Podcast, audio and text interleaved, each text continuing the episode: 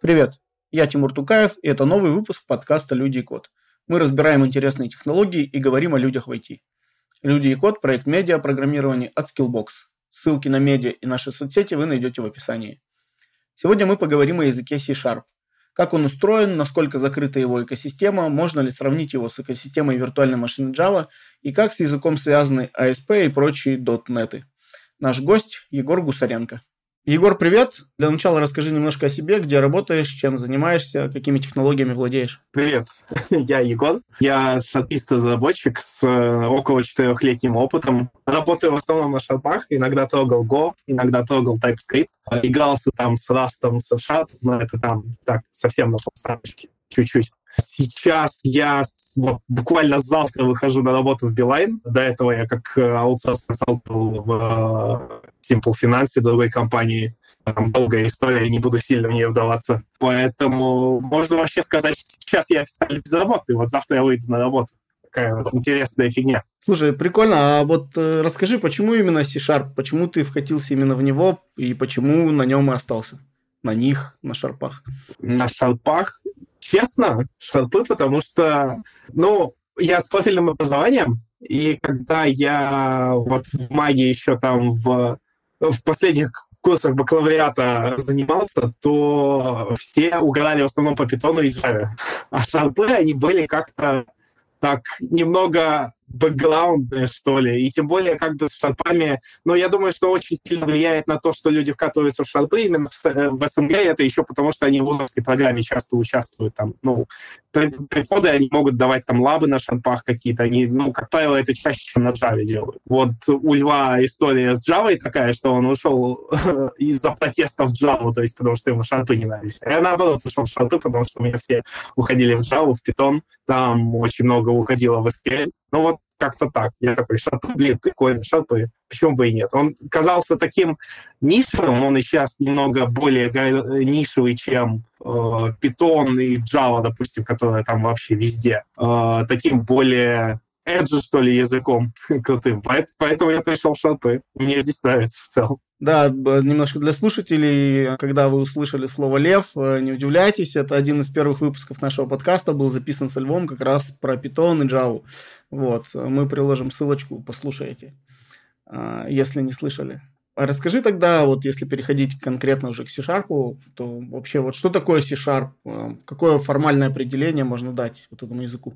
Самое любимое неформальное определение у всех C-Sharp — это Microsoft Java, но и на самом деле во многом это отражается на истории языка, потому что во многом он, э, несмотря на то, что Microsoft заявляет о том, что он как бы задумывался там раньше Java, и мы его независимо хотели делать вообще, мы хотели свой ОПшный язык как-то не э, отвязанно от Java делать, все равно там как бы корни дизайн, э, дизайна прослеживаются. То есть шарпы — это высокоуровневый язык программирования, появившийся в 2000 году под автором Андерса Хелсберга, э, чувака, который сделал Turbo Pascal и Delphi. И, ну, я на самом деле залез даже в ECMAScript, в свое время не в ECMA, господи, извиняюсь, не в ECMAScript, а в XCTA по языку, то есть основной дизайн документа языка. И они его заявляли как высокоуровневый простой язык, имплементирующий модные на то время фишки. То есть э, он объект-ориентированный, по сути, вот с самого начала. Любой объект в языке — это объект любой код он написан в рамках какого-либо класса, будь это там класс программ, либо какой-то либо другой класс. То есть он а, объектно-ориентированный по своей сути и поддерживающий тайп-чекинг, поддерживающий детекты незаинициализированных переменных, все те фишки, которые тогда в языке были можно сказать, в новинку. То есть тогда для людей, которые писали на C на плюсах, там э, чекинг границ массива, это была давным-давно требуемая фишка удобства и давным-давно э, жаждуемая. Вот примерно так. А можешь где-то вкратце рассказать про историю языка C-Sharp, то есть э, как он вообще развивался, какие фичи в процессе появлялись и там из какого состояния до какого он дорос сейчас? Да, вот это на самом деле очень интересно, потому что когда я сам копал историю языка, я обнаружил, что вышел довольно голым. На самом деле он вышел как э, немного более удобная версия Java, на то время, наверное. Я, к сожалению, не эксперт, чтобы более подробно об этом говорить.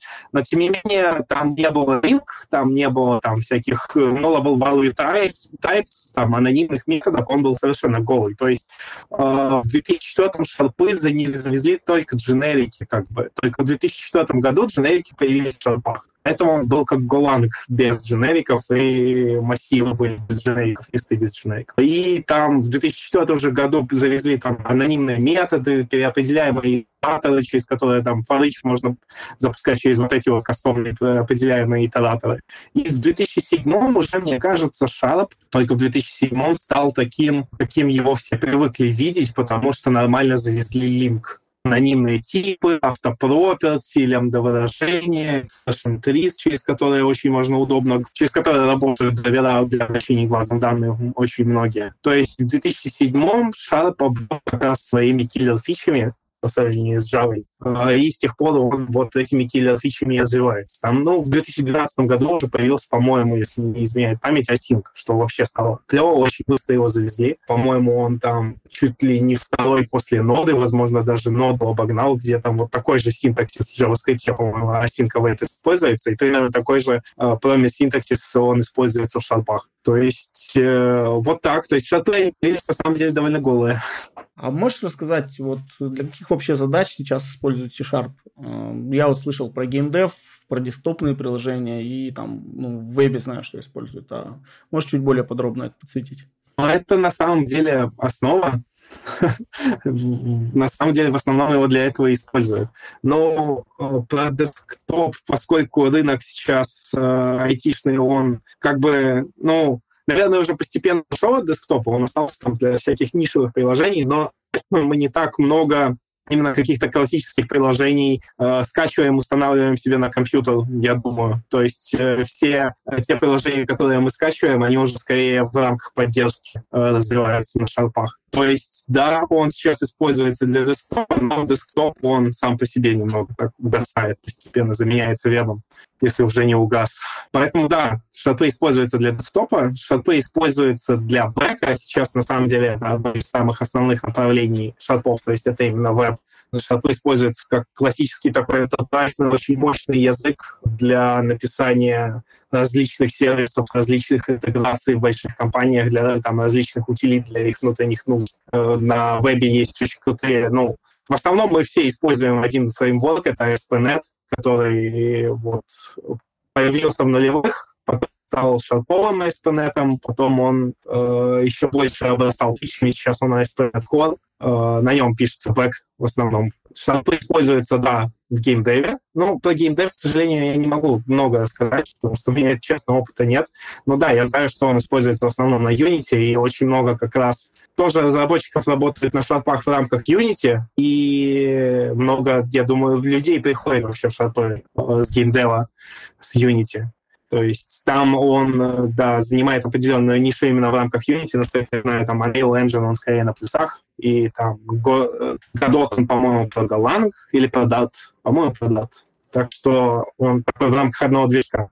Из интересных э, применений шарпов сейчас вообще майки активно двигают Blazor, ну, даже немного хайп угас. Вот как-то в текущем году я не вижу, в прошлом году его очень активно двигали. Это фреймворк для написания фронтенда на шарпах. То есть на шарпах можно не просто фуллстечить в классическом режиме, когда ты бэкэнд пишешь на шарпах, а фронт на ангуляре, а просто вот фуллстечить на шарпах и фронт на шарпах, и бэк на шарпах, и все на шарпах. Э, то есть вот такое вот интересное нишевое применение в шарпах. Ну, не знаем, как оно взлетит, не взлетит. Понятное дело, что у JavaScript будет очень сложно отъесть э, даже какую-то там совсем мелкую нишу рынка, но тем не менее оно есть, и его даже некоторые вот впрок пускают использовать. На самом деле и все из таких основных распространенных э, использований для шарпа. Ну вот есть определенная экосистема, да, Microsoft. Она, ну, как бы кажется со стороны, что она закрытая. Насколько это вот сказывается на применении языка, на его разработке, на библиотеках, на фреймворках? То есть вообще кто разработкой языка занимается, кто разрабатывает вот эти фреймворки, библиотеки? Ну, это на самом деле уже это сейчас, наверное, можно рассматривать в рамках наследия шарпа и стереотипов, которые приписывают, приписывают шарпу. Потому что сейчас он шарпы, я бы не сказал, что они сильно привязаны к майкрософтской экосистеме вообще. Сейчас шарпы развиваются как э, open source проект полностью, то есть все исходники, там, все компиляторы, фреймворки, там, библиотеки, они в открытом доступе на GitHub лежат. Он развивается комьюнити, но он многие члены этого комьюнити, понятное дело, что они являются членами непосредственно Microsoft, то есть они, допустим, сотрудники Microsoft, Microsoft MVP, команды, которые развивают язык и владеют репозиториями, они с Microsoft связаны. Но, тем не менее, есть энтузиасты, которые пишут, э, делают правки независимо, приходят э, там, делают сложные крутые штуки в языке независимо. Вот есть, допустим, история одного члена русского комьюнити, если я сейчас э, не ошибусь в фамилии, прошу меня простить, он Егор Богатов, по-моему. Да, он Егор Богатов который, по-моему, если мне не изменяет память, пришел как раз в Microsoft, начиная с э, контрибьютов в OpenSource.net.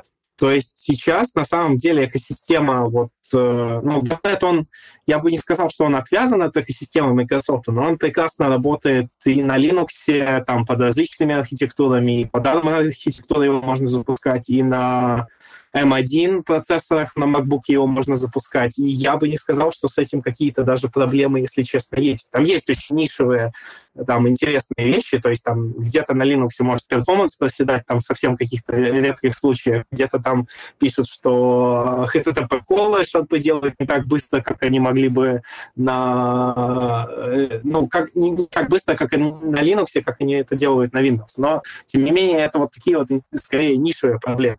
То есть если человек захочет разрабатывать на Linux, э, может э, себе заинсталлить VS Code, заинсталлить .NET, и вообще все прекрасно будет работать. А, но все равно, да, шарпы, они ассоциируются, к сожалению, с Microsoft, они ассоциируются с закрытостью, это во многом влияет на рынок, особенно на западный, где, допустим, люди не хотят, э, ну, по инерции не хотят использовать шарпы, потому что они считают их проприетарными в коде, что сейчас вообще на самом деле не а можешь какие-то подсветить интересные, большие, какие-то крутые проекты на C-Sharp, чтобы ну, слушатели могли понять, ну, что действительно там классный, модный, современный, крутой язык? Ну, самый известный всем проект на шарпах — это Stack Overflow, конечно же. У них весь бэкэнд и все внутренние тулзы на шарпах. Э, ну, такой вот самое большое известное применение. А так, ну, он интересно, что он такой более-менее нишевый. То есть в больших корпорациях его наверняка очень многие используют. То есть его ну, точно использует Microsoft, но точно использует GitHub для своих проектов. То есть э, GitHub раннеры, которые можно на локальных машинах запускать. Э, они написаны на шарпах. Вот что, ну, для меня это было очень интересное открытие, потому что там и код в open source, и как бы заходишь в этот GitHub Runner, и ворон репа, и там, там знакомый код, знакомый язык, знакомые инструменты практики. Э, много игр на шарпах. Ну, как бы я думаю, что практически большая часть игр, которые написаны на Unity, там так или иначе шарповый код имеется. Известно, что, по-моему, OSU, та крутая игрушка, где люди кликают под музыку, она даже не на Unity, а чисто на шарпах, там собственный движок, но здесь могу наврать. То есть это вот из крутых проектов. Ну и да, под капотом там винды, которые используют так или иначе все шарпы есть. В виндовом калькуляторе, допустим, там, кстати, интересно, потому что там 25% кода шарпового, то есть там в основном через interoperability с плюсами шарпы в основном э, через шарпы сделан интерфейс, а много всяких э, внутренних функций, большая часть внутренних механик, она сделана, написана на плюсах. Ну вот, как-то так. А можешь подсветить вот какие-то основные особенности, да, может быть, механики C-Sharp, да, там синтаксис, система типов, э, какие-то вот фичи, асинхронность и так далее? Шарпы — это сильно типизированный язык, который вообще очень много чекает из коробки. Он такой более-менее близкий к Java, что крутого по механикам из шарпов и синтаксису вообще на самом деле это то, что э, шарпы сейчас это такой современный комбайн, похожий на Java, наверное, где можно написать код вообще по разному стилю, в, э, в разном стиле, можно в функциональном стиле код писать, можно э, в реактивном стиле код писать, можно гигантское количество различных механик в нем применять, и в нем очень много возможностей, такой безбрежный океан даже синтаксиса, то есть проблемы можно решать очень сильно по-разному. Что в нем крутого, это то, что, ну, во-первых, линк, который на самом деле, э, кроме функциональных языков, ну, в TypeScript у них там есть это в, в виде отдельных функций, которые там map, фильтр и так далее. Из крутого в шарпах это как раз функциональные элементы в виде паттерн матчинга, допустим, очень прикольно. Можно switch по типам делать. Вообще очень прикольно. Э, он, ну, такой удобный многофункциональный комбайн, на котором, что бы ты ни захотел сделать, в нем, скорее всего, для этого инструменты уже какие-то имеются, и их можно использовать. То есть это самое, что по круто. А вот как исполняется, компилируется C-Sharp код? Здесь есть какие-то особенности? Вообще, как этот процесс организован? И у шарпов вообще один компилятор или это много разных компиляторов?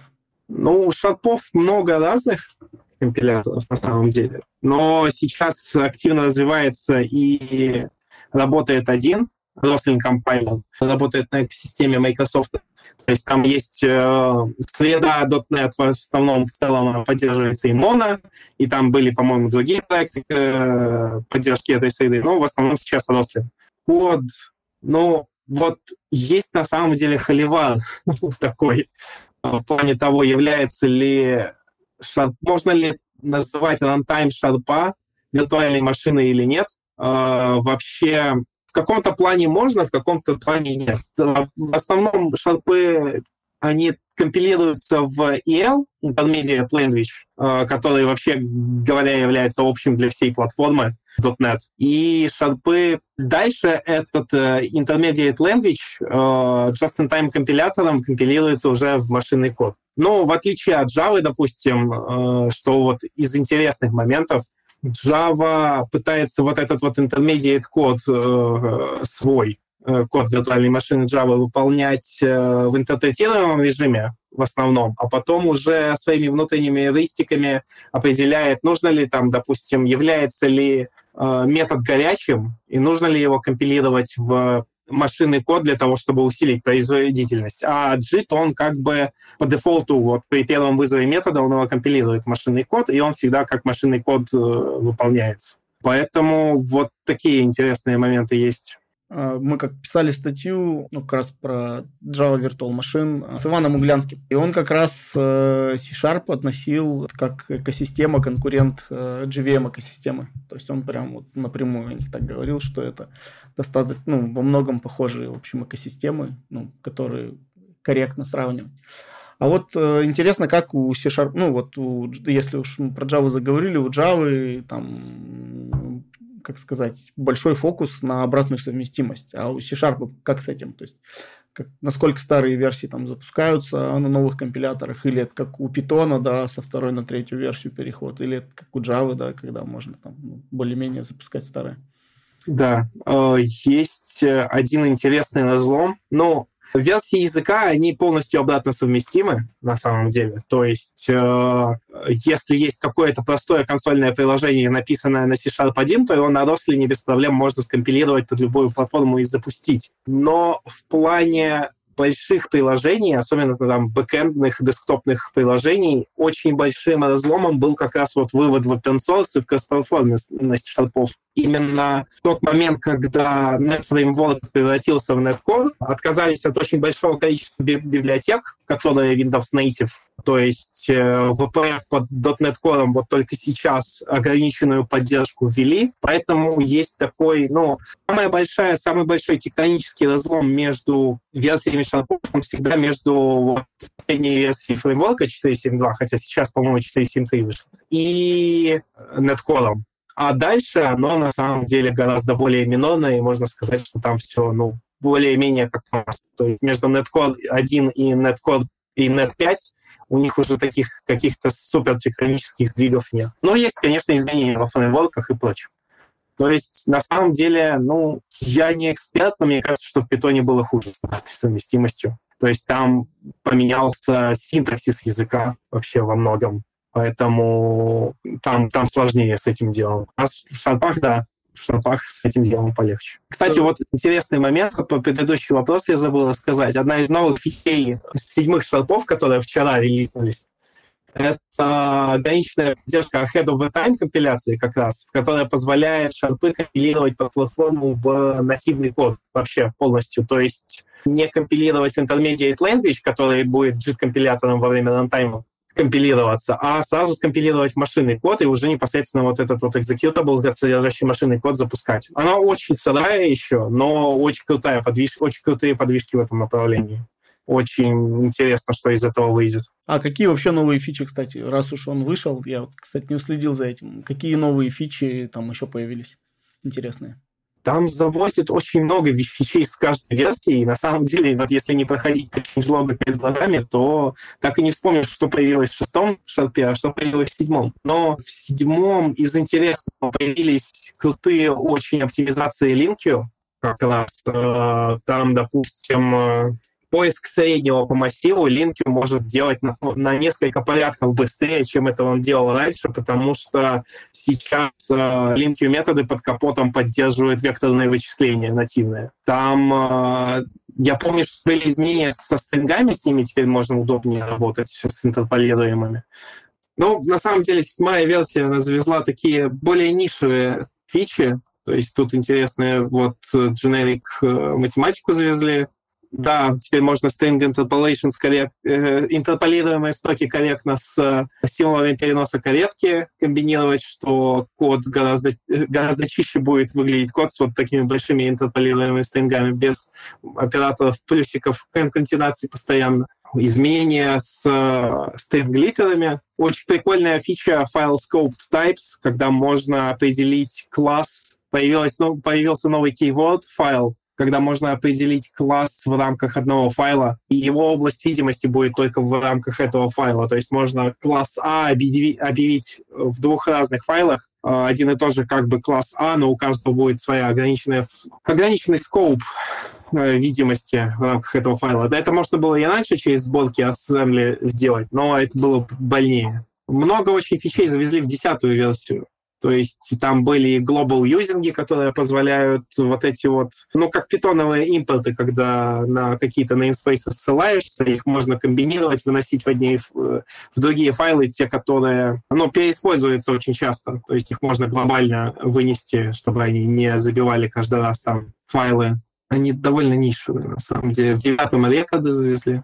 А можешь э, рассказать вообще, вот, ну, как бы, для каких задач C-Sharp не подходит, а в чем он, наоборот, прям очень хорош?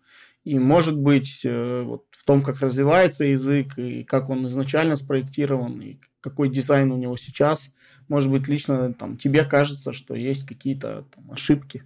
Ну, вот, если честно, я как-то... Шарпы очень приятный язык, и как-то вот именно я не, не знаю, какие у него ошибки дизайна есть. Вот э, в нем нету откровенно вещей, которые э, заставляют рвать волосы на голове и говорить, о боже мой, вот, блин, вот вы сделали не так 10 лет назад, и теперь это вот теперь с нами, и с этим ничего не поделать. Вот как-то их таких нет. А по задачам в чем плох, в чем хорош C-Sharp. Э, ну, наверное, он будет плох в тех задачах, где требуется вот прям, ну, скорее даже для embedded систем, критически важных систем и там всяких драйверов, где, куда нужно, куда не затащишь большой рантайм, и где GC, допустим, будет только мешать. То есть наш код для массоходов, к сожалению, скорее не попишешь, чем попишешь. То есть э, те ниши, которые успешно заняты C, C++ и Rust, э, Sharp с ними как бы пересекается в отдельных вещах, но он по большей части там не используется из-за большого рантайма, из-за GC, из-за тех вещей, которые делают там написание, ежедневное написание бэкэнда на Sharp, э, крутыми, а вот э, здесь они будут, к сожалению, только мешать. Но и шарпы пока, как мне кажется, плоховаты для фронта. Э, то есть в Blazor очень большое количество задач решается через интероперацию с JavaScript. То есть, э, ну вот мне, кстати, интересно, пофиксили это или нет. Я, по-моему, когда два года на Blazor назад писал свое игрушечное приложение, там не было возможности, не было нативных методов для взаимодействия с буфером обмена в Chrome. И были библиотеки, которые взаимодействовали с буфером обмена только вот через JavaScript интероп. То есть он такой довольно порезанный он, на нем можно написать функциональное такое базовое приложение. Мне кажется, для внутренних тулзей оно вообще идеально подходит. Для каких-то внутренних мониторингов и внутренних маленьких вещей. То есть если у нас программист, есть программист-шарпист, который, который не хочет э, вспоминать JavaScript, который хочет написать такое full-stack приложение небольшое, которое, у которого будет небольшая формочка, там табличка, какие-то данные объявляться и какие-то кнопочки. Для этого он подходит, но для, до возможностей JavaScript фреймворков фронтовых ему, конечно, же, очень-очень сильно далеко. Ну и как-то традиционно сложилось так, что для машин-лернинга обычно используют Python. Шарпы, несмотря на то, что есть библиотека MLNet, они, ну, инструменты для этого есть, но я бы не сказал, что они популярны и что все, что нужно, можно будет для жизни найти на шарпах. То есть это те задачи, которые, к сожалению, мне кажется, Sharp, он э, скорее не подходит, чем подходит. А вот еще, когда ну, вот вспоминается экосистема C-Sharp, да, всплывают вот всякие термины типа ASP, ASP.NET, .NET, WinAPI, .NET Core или .NET Core. Как, что это за сущности, для чего они нужны и как они связаны друг с другом и с языком? Ну, вообще, шарпы всегда задумывались, на данный момент и не являются, но такая платформенная часть э, экосистемы, она немного свернута. Но вообще шарпы всегда задумывались как часть платформы .NET, гигантской платформы, которая реализует на себе большое количество языков, то есть кроме Sharp на этой платформе работают Visual Basic, F-Sharp, Э, есть там различные версии, по-моему, да, плюсы под нее точно есть, то есть это такие интересные плюсы, которые перекомпилируются вот этот intermediate код, и дальше уже потом компилятором э, компилируется в нативный код. И Island Python. То есть вообще вначале у Microsoft были глобальные планы по созданию платформы, на которой будет много языков, они все будут переносимыми, они все будут кросс-компилируемыми, то есть мы вам дадим функционал, вы пилите языки на этой платформе, будет всем весело, хорошо. А в этой же платформе там, допустим, есть базовые типы, чтобы не было проблем, когда ну, с несовместимостью каких-то типов в разных языках. То есть там уже определены int, string, long, э, там же есть базовые методы. Э, там, кстати, очень интересно, что есть крутая очень поддержка для локализации, то есть все типы, которые для... Есть механизмы локализации, стринги могут там работать с арабскими языками, в них очень много всякого поддержки лигатур, таких крутых вещей, которые позволяют шарпам хорошо работать в разных культурных средах. То есть шарпы — это часть большой платформы .NET экосистемы, э, которая поддерживает вот эту вот кросс-компиляцию, э, на которой реализовано много языков, ну, в основном из живых там это F-Sharp и Visual Basic, у которых общие библиотеки, у которых общее взаимодействие с внешними средами и так далее. Вот про ASP.NET ты упомянул. ASP.NET — это скорее фреймворк, на шарпах. Это веб-фреймворк для э, разработки бэкэнд и ну, full-stack приложений. Он называется Active Server Pages, потому что раньше на нем делали такие вот классические сайты, когда каждый раз, когда ты жмешь на кнопку, у тебя запрос летит на сервер, и сервер тебе полностью рендерит страничку и ее возвращает. То есть server-side rendering, но такой более олдовый, более старенький, когда там просто шаблонизация HTML-странички подходит без всяких там крутых рендеров. То есть на нем можно, да, и вот такие вот фуллстечные вещи писать. То есть ASP.NET — это скорее фреймворк, а WinForm — это тоже фреймворк, но он относится к более старой версии платформы, более старой версии .NET к NetFramework. И да, это тоже фреймворк, который позволяет десктопные приложения писать. По сути, так можно сказать.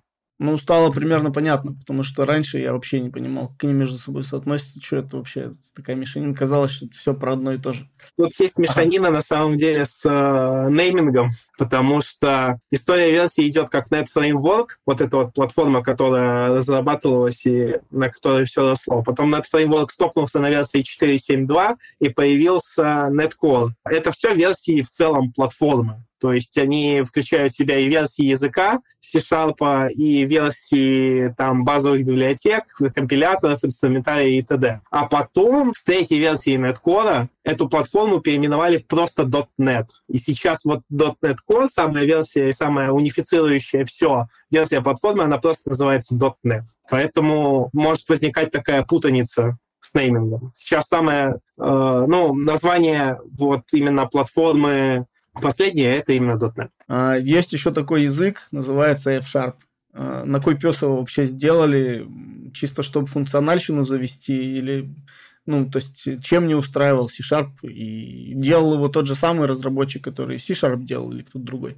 Ну, F-Sharp другим человеком делался, насколько я помню. Он делался Дон Саймон. Он появился в 2005-м. Ну, вообще, его так э, неформально считают э, ответом на скалу в Java инфраструктуре. То есть в шарповой инфраструктуре сейчас тоже есть функциональный язык, который на самом деле имеет очень большую нишевую любовь. Он считается среди многих э, разрабов э, очень крутым, очень выразительным и зачастую малословным языком. Это тоже язык, да, он появился, развивается, развивался и продолжает развиваться на платформе .NET. Он сейчас, к сожалению, немного отстает по фичам, ну, по темпам развития от Sharp, конечно. Но у, у F-фаршеров, как их неформально называют в комьюнити, у фаршеров постоянно ходят шутки про то, что C-Sharp сейчас в основном э, развивается за счет того, что он вырезает фичи из F-Sharp. То есть многое то, что было в F-Sharp в 2005 оно сейчас плавно перетекает в C-Sharp. Э, может быть, в какой-то урезанной форме.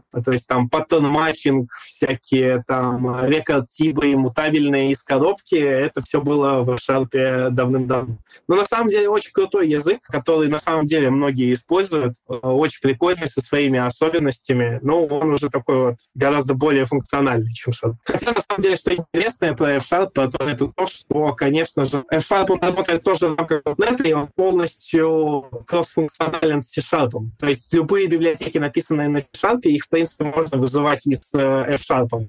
Единственное, что код, который будет вызываться, он может быть не, идиома, не идиоматичным для C-Sharp, Трампа. То есть нам придется классы создавать, что в функциональном языке может быть немного больно. А, и там, ну, это просто не всегда выглядит красиво, вот эти вот интероп вызовы. Но и скромность, и э, очень многое в F-Sharp есть, что позволяет F-Sharp не, не так уж сильно страдать, что позволяет F-Sharp полноценно писать, и за счет этого он до сих пор живут, как мне кажется. Ну, следующий вопрос, наверняка ответ на него будет достаточно очевидный, но все равно я задам. А, какие ID редакторы кода принято использовать для написания кода на C-Sharp? На C-Sharp, на C-Sharp в основном пишут... Э, ну, вообще, конечно же, можно в чем угодно писать. Традиционный выбор шарпистов — это Visual Studio. Классный новый выбор, на котором сидят очень много людей в современности. Это JetBrains Rider, специализированная IDE от JetBrains. Э, Ее развитие, кстати, связано с тем, что JetBrains вообще как компания во многом начинала с плагина, для, с плагинов для Visual Studio, с плагина ReSharper для Visual Studio, который очень много фич э, качества жизни в Visual Studio завозит. И в качестве IDE сейчас очень многие легковесный такой, возможно, не обладающий всеми фичами, но обладающий большой гибкостью и более кроссплатформенный. По-моему, райдера нет под Linux, и Visual Studio точно нет под Linux, к сожалению. IDE а, использует Visual Studio Code. То есть э, там плагины, нативная поддержка от Microsoft, там все хорошо, чтобы в шарпах работать. На Linux, мне кажется, это вот такой самый оптимальный VS Code. А какие вообще, ну, вот, на твой взгляд, перспективы у C-Sharp? Насколько динамично он развивается? Грозит ли ему какая-то там внезапная, скоропостижная смерть? Или у него все отлично и прекрасно?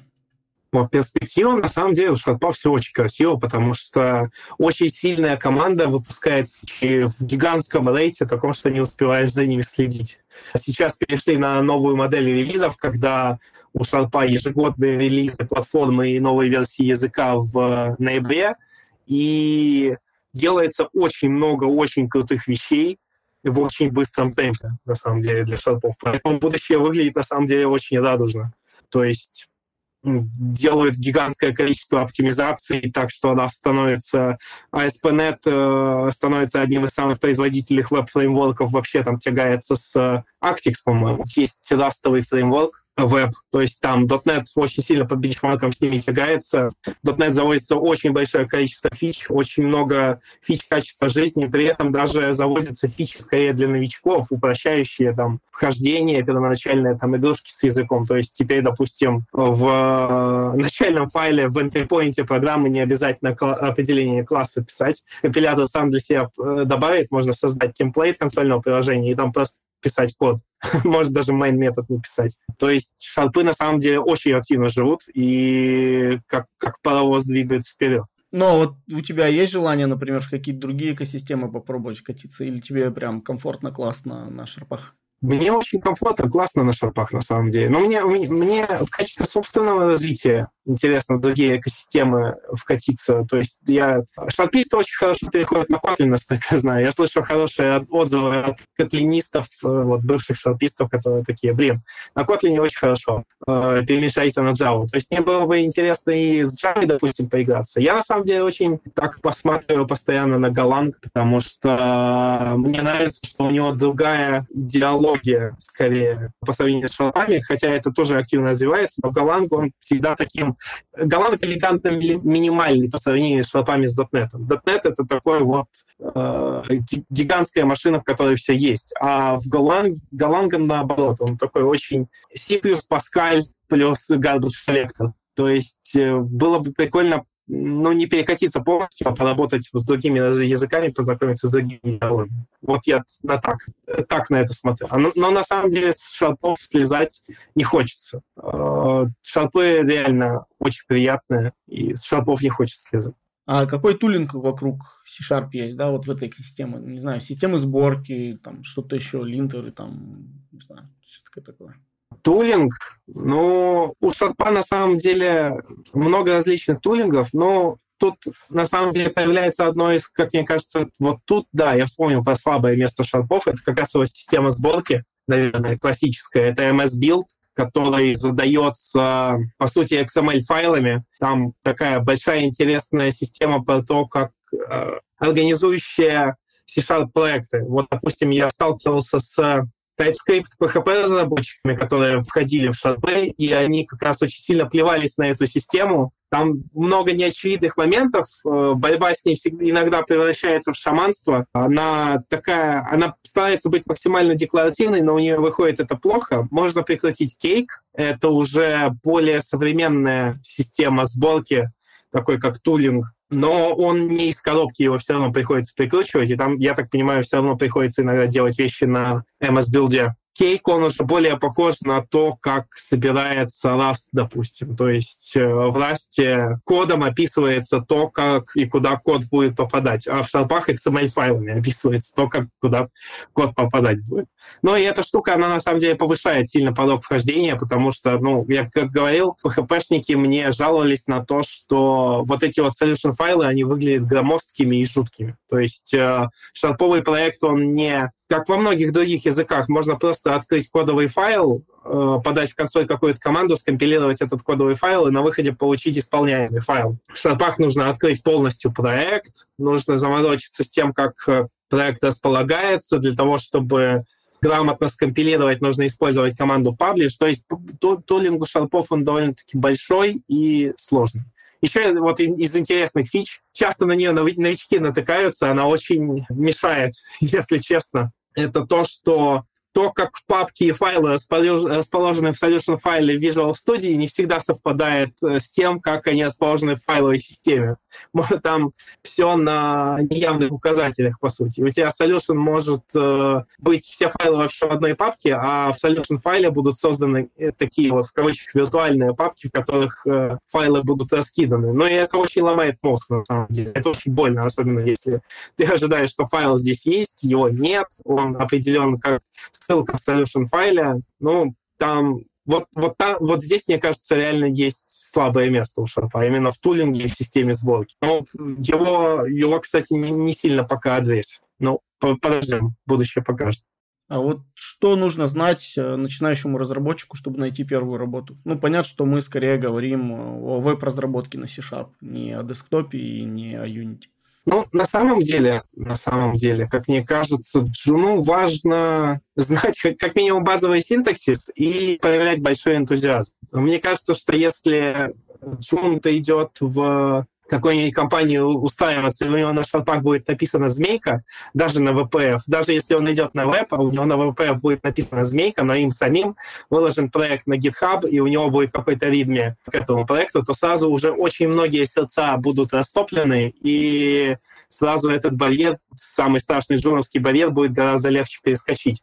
То есть, мне кажется, Джуну нужен базовый синтаксис, а там дальше уже есть более классические роадмапы. Можно загуглить ASP.NET roadmap, где будут показаны вот направления скиллов. То есть, э, наверное, в вебе для джуна, мне кажется, с моей точки зрения, что были бы важны базовые синтаксис шарпов, базовые знания ASP.NET, базовые знания сетей и, наверное, SQL. Ну вот прям вот базовые чтобы понять, как HTTP работает. А все остальное и, и желание учиться. Вот желание учиться здесь всегда самое важное. А вот по твоему опыту, какие ошибки чаще всего совершают разработчики, когда, соответственно, пишут на C-Sharp? То есть есть что-то вот такое типичное, может быть, а, часто встречающееся? Классические ошибки — это при работе с осинком, наверное. Там надо знать правильные моменты, надо знать, что, допустим, вызов поле result асинхронной таски блокирует метод то есть есть классические золотые ошибки при работе с осинком. Там,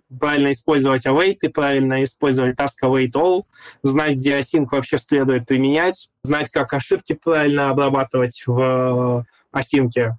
Это, наверное, самые важные такие классические ошибки. А, из наиболее часто допускаемых если честно, если пишется какой-то сильно инфраструктурный код, где там перемалываются файлы и байты, то можно с диспоузом навернуться очень сильно если честно. Это базовая вещь, но там все равно можно очень сильно э, ошибиться, либо задиспоузив файлы раньше, чем, э, их, чем надо их диспоузить, выводить из, из памяти, либо гораздо позже и допустить утечку памяти. Там, там основная сложность появляется, когда появляется вложенность этих диспоузов, и когда диспоуз в диспоузе, когда ты в диспоузе, нужно работать с другими объектами, которые тоже нужно вовремя задиспоузить, и когда все это в методах прокидывается, я там это все бывает проблемно, сложно. То есть там можно ошибок допустить ошибки накосячить. Еще можно, да, классическим ошибкам можно, конечно, но это уже такие новичковские, скорее, ошибки, ошибки с работы с линкой, ошибки работы с базами данных, когда ошибки конвертации enumerable к, ну, iQueryable к enumerable, когда новичок может написать код так, что он запросит все данные у базы данных одновременно. Это можно сделать одной строчкой. Это очень легко сделать, если ты не знаешь, что ты делаешь. То есть можно вместо того, чтобы базу попросить найти один результат и отдать его, запросить у базы все результаты, выгрузить их по сети, прокрутить у себя и тогда отдать результат. И это ошибка, которая сожрет очень много вычислительных ресурсов. Но это Link и iQueryable, и, и Enumerable. Там много документации про это.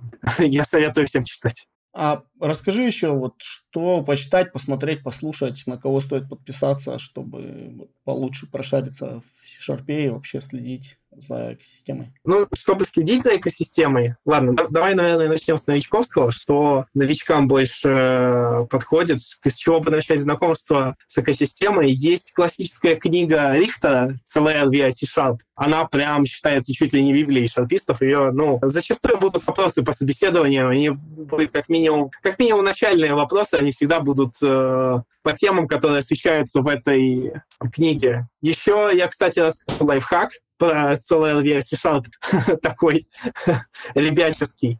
Э, ребята, не надо... Вот когда ты совсем новичок, первые две-три главы про assembly, про сборки можно скипать. Они не нужны. Можно начинать сразу с боксинга-анбоксинга. По-моему, они следующие идут. То есть э, новичку, да и зачастую даже там мидлу, и ну, сеньору не во всех далеко случаях знания того, как работают сборки в шарпах, они довольно нишевые. Рихтер захотел начать с них, но не для того, чтобы начинать с фундамента какого-то. Это прикольно, но это очень сложно для понимания. Поэтому первые, главы, первые главы про сборки скипайте, читайте сразу с других. Есть очень крутые книги, очень крутая книга Джона Скита, C-Sharp and Dev, она, ну, мне кажется, она более... Мне она казалась... Да, это вкусовщина, но мне она казалась более сложной для понимания. Она так идет прикольно по историям развития языка C-Sharp. Ее уже интереснее читать, мне кажется, когда ты уже поработал год на C-Sharp и хочешь узнать подробнее про то, как язык развивался и то, как э, вообще все происходило, как версии языка менялись. Из современного, если хочешь следить за шарпами, очень сильно круто порекомендую блогера Ник Чапсоса на Ютубе. Есть ютубер, который шарповые темы, шарповые новости, регулярные ошибки новичка, импрувменты очень сильно в таком неформальном виде обозревает на английском. И очень приятно смотреть. Он очень крутой, он очень часто выпускает видео. Очень нравится, что у шарпов вообще есть такой ютубер, который амбассадорит язык. Ну и там нет-блог, конечно же, э, можно почитать блог Джона Скита. Я его люблю читать, но он как-то более отошел от разработки. Вот, вот так. Это те источники, которые я в основном использую. Но еще там есть э, C-Sharp блоги, по-моему, там C-Sharp Corner можно использовать, по-моему, там еще новости появляются. Как-то так. Кто для тебя был источником вдохновения в IT вообще? Может быть, там, не знаю, фильм «Хакеры» или там еще что-то. Ты посмотрел, где-то прочитал, ну, научная фантастика. Или какие-то личности вдохновили?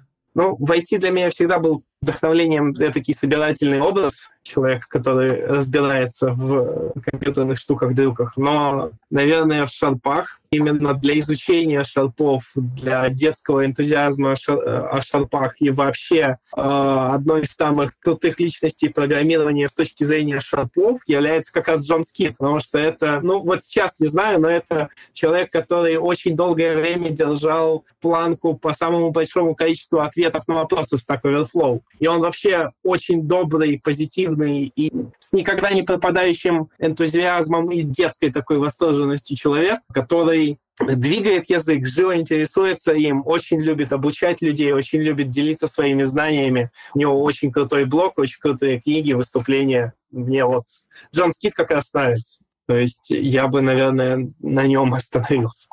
Слушай, ну тогда кажется, что все. Спасибо, что нашел время, присоединился сегодня, поделился тем, как устроен C-Sharp, как устроена экосистема языка, какие там фичи интересные, как язык развивается. Вот. Спасибо, что был с нами. Тебе спасибо, Тимур, что позвал. И аудитории, если в моем иногда спонтанном рассказе вы заметите какие-то ошибки, то пишите об этом, я буду очень рад почитать, потому что я мог где-то накосячить. Спасибо, очень рад был поговорить. Пока-пока. Пока-пока. С вами был Тимур Тукаев. Слушайте наш подкаст на разных платформах, ставьте звезды, оставляйте комментарии и делитесь с друзьями. Хорошей недели. Пока.